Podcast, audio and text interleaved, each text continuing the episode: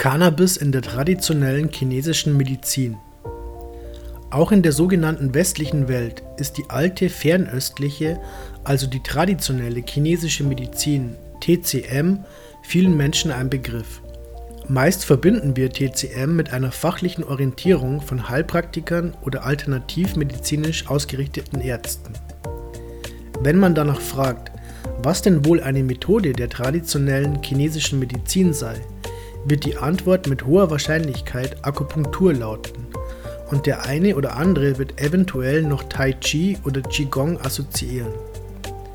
Beides ist richtig und gehört zu einem jahrtausendealten, ganzheitlichen System, welches das Erreichen der Harmonie im Körper zum Ziel hat und die Balance zwischen ihm und dem Geist.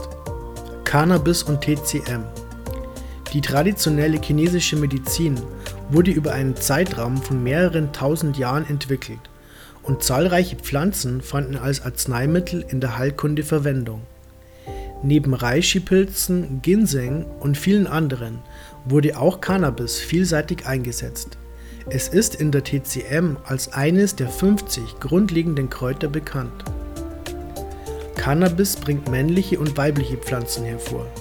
Somit besitzt es laut taoistischer Lehre Yin- und Yang-Energien. Da die weibliche Pflanze aber höher geschätzt wurde, wird Hanf oft als Yin-Pflanze betrachtet.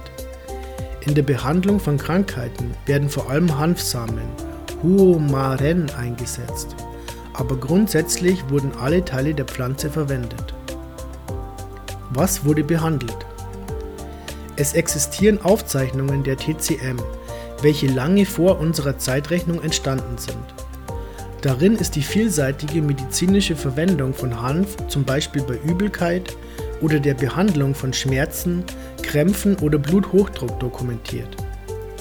Übelkeit und Schmerzen sind Symptome, die bei vielen Krankheiten eine Rolle spielen. Daher ist es leicht sich vorzustellen, dass Cannabis bei vielerlei Diagnosen zum Einsatz kam.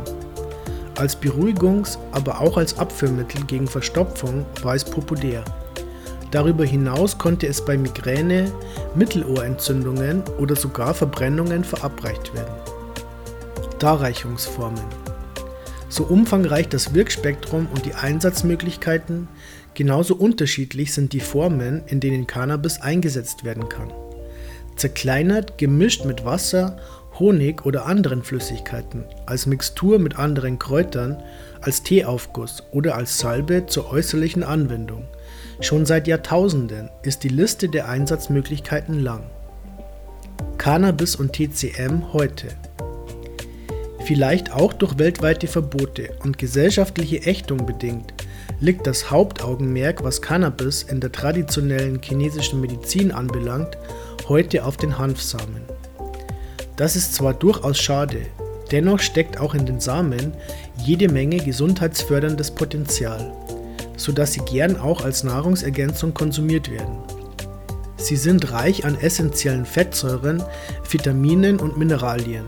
Die kleinen Kerne sind Proteinbomben und eine natürliche Quelle für Vitamin A, B1, B2, B3, B6, B9, C, D und E sowie Antioxidantien, Eisen, Calcium, Kalium, Phosphor und Magnesium.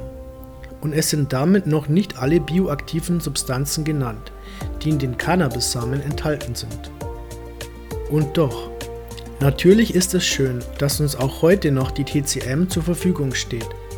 Doch sehr bedauerlich ist, dass nicht alle Erkenntnisse über die Heilkunst genutzt werden dürfen, die in der chinesischen, aber auch der Volksmedizin anderer Kulturen gemacht wurden und über Jahrhunderte und Jahrtausende bewährt eingesetzt wurde. Die Methoden und Anwendungen wurden durch lange Erfahrung entwickelt, Rezepturen verbessert und sie wurden zum menschlichen Wohl meist ohne Interesse an Profit eingesetzt. Diese Tatsachen sollten uns Aussagen über eine vermeintlich schlechte Studienlage bezüglich der Wirksamkeit von Cannabis bei unterschiedlichen Krankheitsbildern hinterfragen lassen. Wenn tausende Jahre dokumentierter Behandlungserfolge keine Beweiskraft haben, was dann?